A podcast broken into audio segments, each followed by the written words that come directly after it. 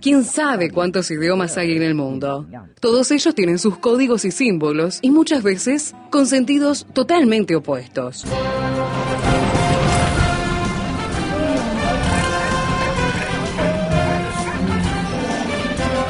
Jungla semántica. Para descifrar las palabras, para entender su raíz, para saber de qué hablamos. Jungla semántica. Nos lidera en esta expedición el profesor Héctor Leites.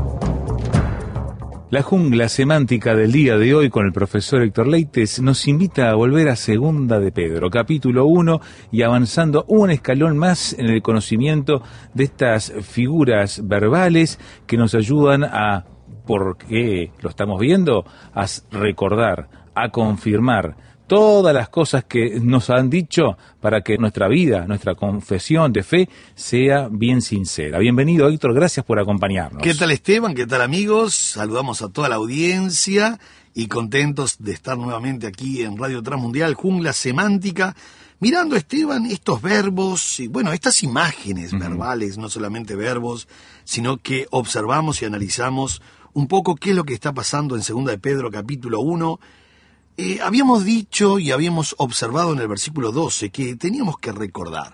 Decíamos que es un poco el método de Pedro, la repetición. Y recordemos el versículo 12 que dice, por esto, eh, eh, cuando dice por esto se refiere por cuanto ya son cristianos, no dejaré de recordaros siempre estas cosas, aunque vosotros las sepáis y estéis confirmados en la verdad presente. Habíamos observado que había un verbo jupo, jupo minescain, que era un verbo que indicaba estar poniendo bajo recuerdo, por eso jupo debajo de. Y hacer que alguien recuerde, poner a uno en la mente, era fundamental para Pedro. Él le queda poco tiempo, ¿sabes que él dice, o va a decir más adelante, que en breve debo abandonar el cuerpo? Mirá, Entonces, qué declaración. Sí, sí, él- y para colmo breve, estáginos, y in- indica algo repentino e inclusive... Se lo veía venir, sí. Sí, sí, sí, y es muy probable que, que Dios hubiese ya tratado con él como trató con Pablo en cuanto a su tiempo. Pero el asunto es que ahora nosotros vemos que él pone énfasis en recordar. Si ponemos atención inclusive en el versículo 13, dice, pues tengo por justo, qué interesante esta palabra, pues tengo por justo. En el griego no tiene un pues, ¿no? Eh, tiene un pero, porque le quiere dar énfasis en esta conjunción adversativa, y dice, pero bueno es realmente recordar, pero tengo por justo, y ahí utiliza la palabra justo, la palabra dikaion, que quiere decir recto, justo, recto, y dice, tengo por justo, o estoy considerando esto por justo, eh, tener como solemne deber de recordar. Ahora, qué interesante, a mí me llama la atención, pero muy, muy importante, ese tengo por justo, eh, en el griego es egum, egumai. Egumai. Egumai, eh, es tener por justo. Al, al utilizar la palabra dikaios y egumai, que es tengo por justo, él está considerando como un solemne deber de que tiene que sí o sí machacar y recordar. Ahora, habíamos visto en el programa pasado, y es bueno recordar, que Pedro, a pesar de que ellos estaban confirmados y estaban firmes y las cosas andaban bien, él de todos modos, él quiere poner énfasis sí o sí en esto de que cuando él no esté, ellos sigan recordando la palabra de Dios. Parecería un- una insistencia desmedida, ¿no? Una, una insistencia como queriendo decir, ¿por qué? Uno diría, ¿por qué Pedro tiene que insistir tanto? Bueno, la idea es que la advertencia es fundamental. Entonces, ahora cuando él dice egumai, dikaion, él está considerando, para colmo es un, un presente indicativo de la voz media, quiere decir que al ser presente indicativo, él está diciendo, yo estoy continuamente considerando como solemne deber recordar esto. Ahora, ¿qué es realmente lo que quiere recordar? Porque dice, tengo por justo, en tanto que estoy en, el, en este cuerpo, el despertaros con amonestación. Qué interesante, él utiliza la palabra cuerpo aquí como eh, kenomati, y el kenomati habla del tabernáculo, habla como, Ah. como que él está en el tabernáculo, en el cuerpo. Pero cuando dice despertaros, la palabra es diegerein. Ahora, diegerein viene de una preposición que es dia, que indica algo rápido, con celeridad, con prontitud. O sea que estar levantando completamente, persistir en desvelarlos, en despertarlos y levantarlos. Y uno dice, pero otra insistencia más todavía. Ya habíamos visto en el verso 12 que quería recordar y ahora dice, tengo por justo, solemne deber, en tanto que estoy en el cuerpo. O sea, dice, mientras yo esté vivo, voy a traducir esto, ¿no? Mientras yo esté vivo, voy a seguir insistiendo. Claro. Pero, eh, pero inclusive dice, y aún cuando yo esté muerto, quiero que ustedes sigan recordando. claro. Uno dice, pero está muy porfiado, Pedro. Sí, sí. No, es un método, y es un método de la repetición. Y no es mala este, esta, esta postura de Pedro, o este método de Pedro de estar insistiendo. Insistiendo. Entonces utiliza aquí esta palabra despertaros y utiliza la palabra amonestación. Esta palabra hupomnesei, que es estar poniendo bajo recuerdo, nuevamente estar poniendo bajo recuerdo. Ahora, uno dice, ¿qué es realmente qué es lo que quiere Pedro? Bueno, versículo 14 le pone un énfasis ahora interesante. Dice, segunda de Pedro, capítulo 1, versículo 14, sabiendo que en breve debo abandonar el cuerpo, como nuestro Señor Jesucristo me ha declarado. Mirá, es una revelación especial aquí que ha Sí, sí, sí, sí, es muy probable, ¿verdad? Pudo haber recibido una, una revelación, una visión, ¿verdad?, de su inminente partida. Eso no es nada extraño, ni en Pedro ni en Pablo. Pero lo interesante es que esa palabra breve en el griego eh, es la palabra táginos. Y táginos es pronto, repentino y violento. Mirá. interesante que, que en esta palabra inclusive ya nos está mostrando Pedro de que él no va a morir en una cama este, con rodeado de su familia, de Sí, sus sí. amigos y de sus más sí, cercanos. sí, o, o se acostó a cestear y nunca despertó Claro. porque fue el corazón. No, no, no, no. La palabra tágino se indica que es una muerte pronta, repentina y violenta. ¿eh? Esa es la palabra griega que se coloca aquí.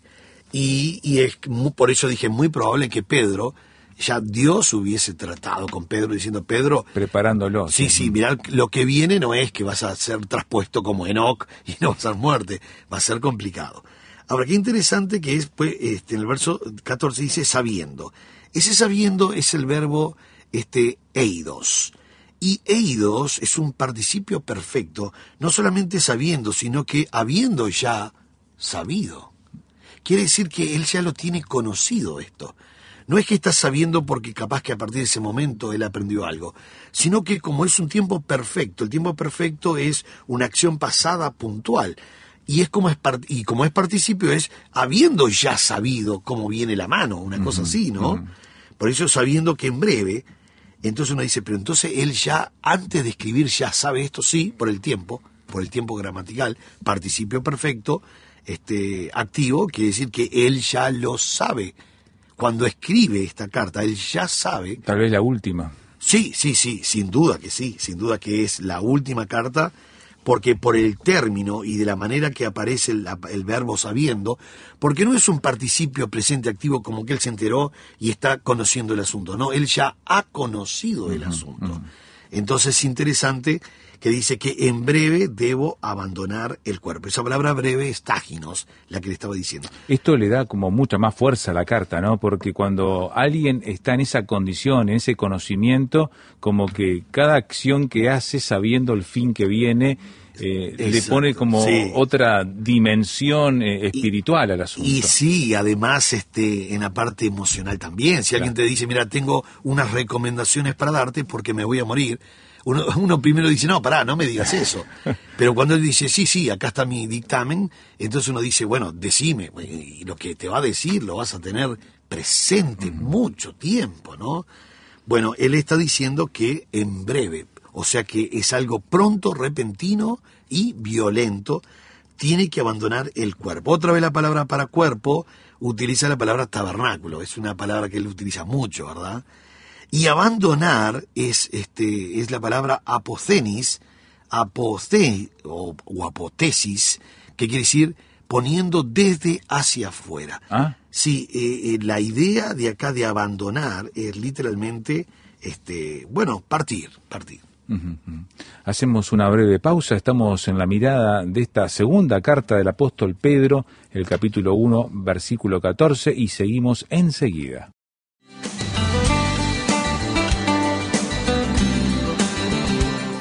Prepárese con el Seminario Bíblico de Fe, enseñando con excelencia para un servicio eficaz. Seminario Bíblico de Fe. Por informes, llame al 2 902 90 89 2 902 90 89.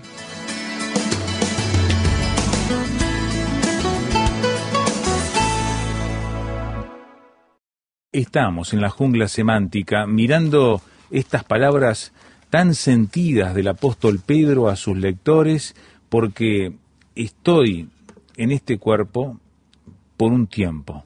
En tanto estoy aquí, dice Pedro.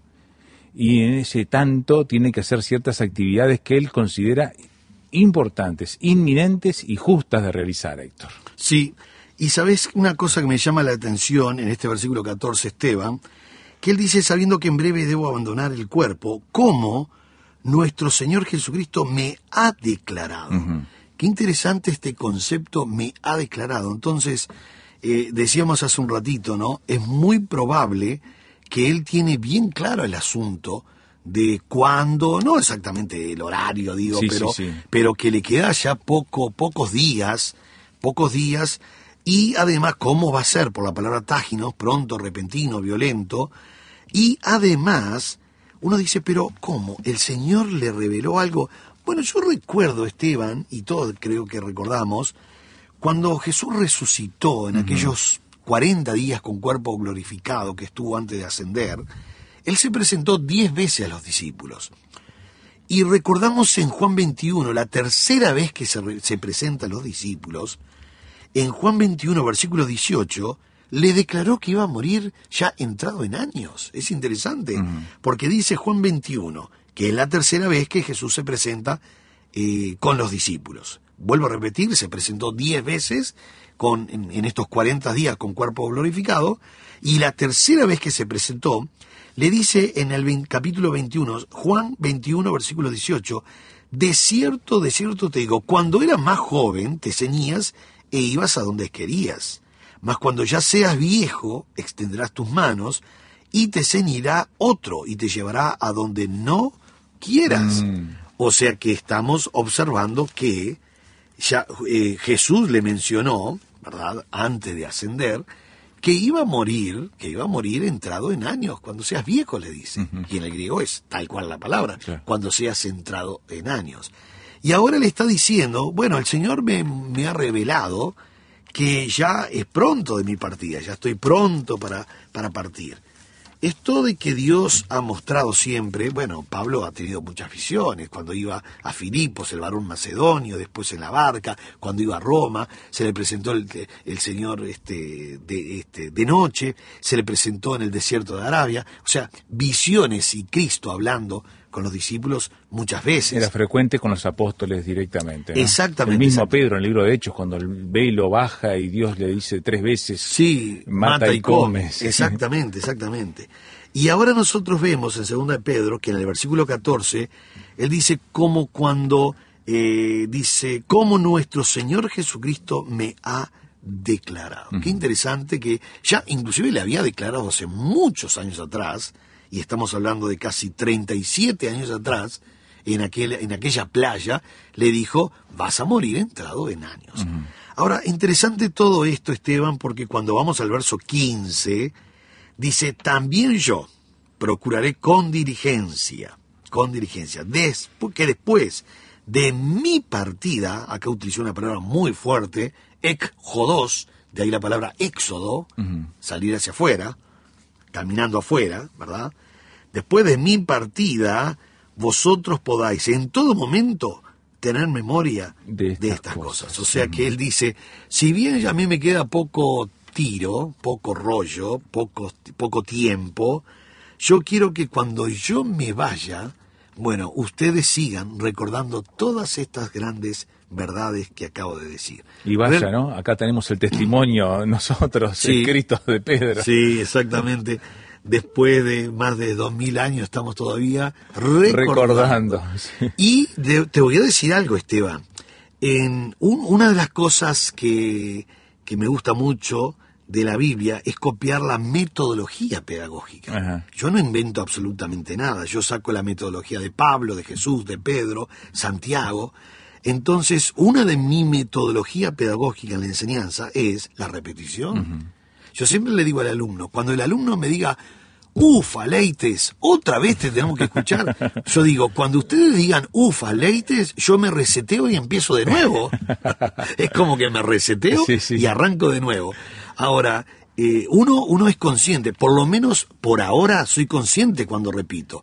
Supongo que va a venir el tiempo que voy a estar repitiendo como viejo nomás. Y ahí es grave porque me van a decir, Leite, mirá que vos ya lo dijiste, ¿ya lo dije esto? Sí, sí lo dijiste. Bueno, ahí ya es grave, ¿no? Sí, sí. Pero no les hace mal tampoco escuchar. No hace mal. Pero ahora yo siempre le digo al alumno, mire que yo esto lo enseñé Conscientemente. la clase sí. pasada, mire que lo enseñé el mes pasado, mire que vuelvo a repetir lo que dije el año pasado. Y hay alumnos que están estudiando, bueno, nosotros tenemos cuatro años del básico más tres años de bachiller, o sea, del ministerial, o sea que son siete años estudiando en el seminario. Claro. Y imagínate siete, siete años un alumno escuchando a Leites, Sí. si habrá escuchado cosas. Pero era el apóstol Pablo, ¿no? Que decía que es bueno y hasta seguro para ustedes que les repita las Que mismas repita. cosas Sí, sí. para que vean que no estoy inventando nada nuevo, sino, que estoy dentro de la ortodoxia bíblica. ¿no? Exactamente, exactamente. Yo soy mucho de repetir y, y lo aclaro por la duda, digo, mire que esto ya lo, he- lo hemos visto, esto es recapitulación, pero esto es reafirmar y reafirmar. Y ahora yo quiero finalizar justamente con este versículo. Cuando dice después de mi partida, utiliza la palabra ekjodos. Ek, ek quiere decir hacia afuera y jodos es camino. De ahí la palabra éxodo, ¿verdad? Jodos, camino. Y enseguida dice que eh, procuraré con diligencia que después de mi partida vosotros podáis en todo momento, en todo momento En todo. tener memoria.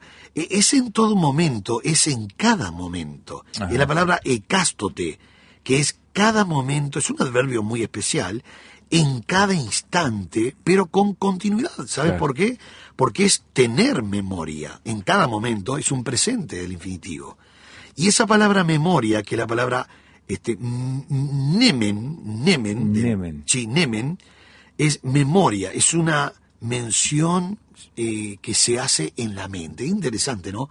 Es algo que se dice y se coloca en la mente. Y dice, tener memoria de estas cosas. Y uno dice, qué genial, porque estar haciendo estas cosas para que estemos recordando. Qué interesante que la mejor manera de recordar es hablar, comunicar y hacer. Claro. Si uno quiere aprender, la mejor manera de, pre- de aprender es enseñar. La mejor manera de aprender es re- recapitular, escribir, leer, comunicar y quedan las enseñanzas afirmadas. Ahora, Claro, está reconociendo el escritor bíblico que la memoria humana es muy volátil y necesita constantemente ese proceso, ¿no? Exactamente, exacta. Y somos tendientes a olvidar. Si hay algo que no nos motiva mucho, lo olvidamos.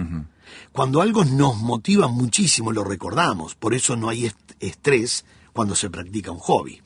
Y finalizo con la palabra diligencia, porque él comenzó diciendo, también yo procuraré con diligencia. Diligencia. Y la palabra diligencia es espaudazo. Espaudazo. Espaudazo es la palabra que, bueno, se, se va a traducir siempre como diligencia, pero es más que diligencia. Ajá. Es responsabili- responsabilidad, celeridad, prontitud, diligencia, eh, ganas, entusiasmo. Es una palabra tan linda que, que Pedro dice, procuraré con diligencia. O sea, él lo hace con ganas, no lo hace por obligación.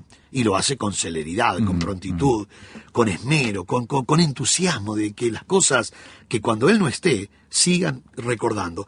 Y yo le diría, mire Pedro, sí, la seguimos recordando hasta el día de hoy. Acá estamos Acá nosotros. estamos recordando y haciendo recordar a otros para que puedan recordar. E incluso memorizando muchas veces parte de esos textos para que estén todavía más presentes. Exactamente. Así que, querido amigo, qué lindo que podamos recordar la palabra de Dios. Si podemos recordar buenos momentos y gratos momentos de la vida que usted ha tenido, que yo he tenido. Que han quedado fijados, ¿no? En nuestra memoria. Sí. Emocional y Emocional. ¿Quién, se puede olvidar del día que se convirtió, el día del bautismo, el día del casamiento, Claro, ¿verdad? Bueno, aunque algunos dirán, ¿cómo me voy a olvidar de ese día? Sí, sí. bueno, pero nosotros lo, lo recordamos con, Con alegría, con alegría.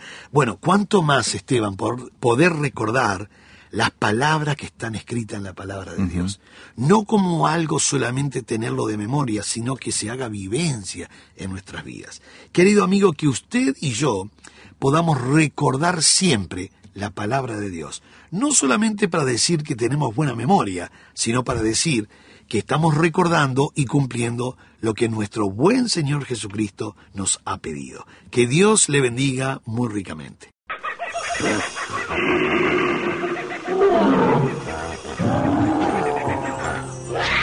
Hoy termina esta etapa de la expedición, pero lo esperamos en el próximo programa para adentrarnos en la jungla semántica. Jungla Semántica es una producción del Seminario Bíblico de Fe y Radio Transmundial. Jungla Semántica.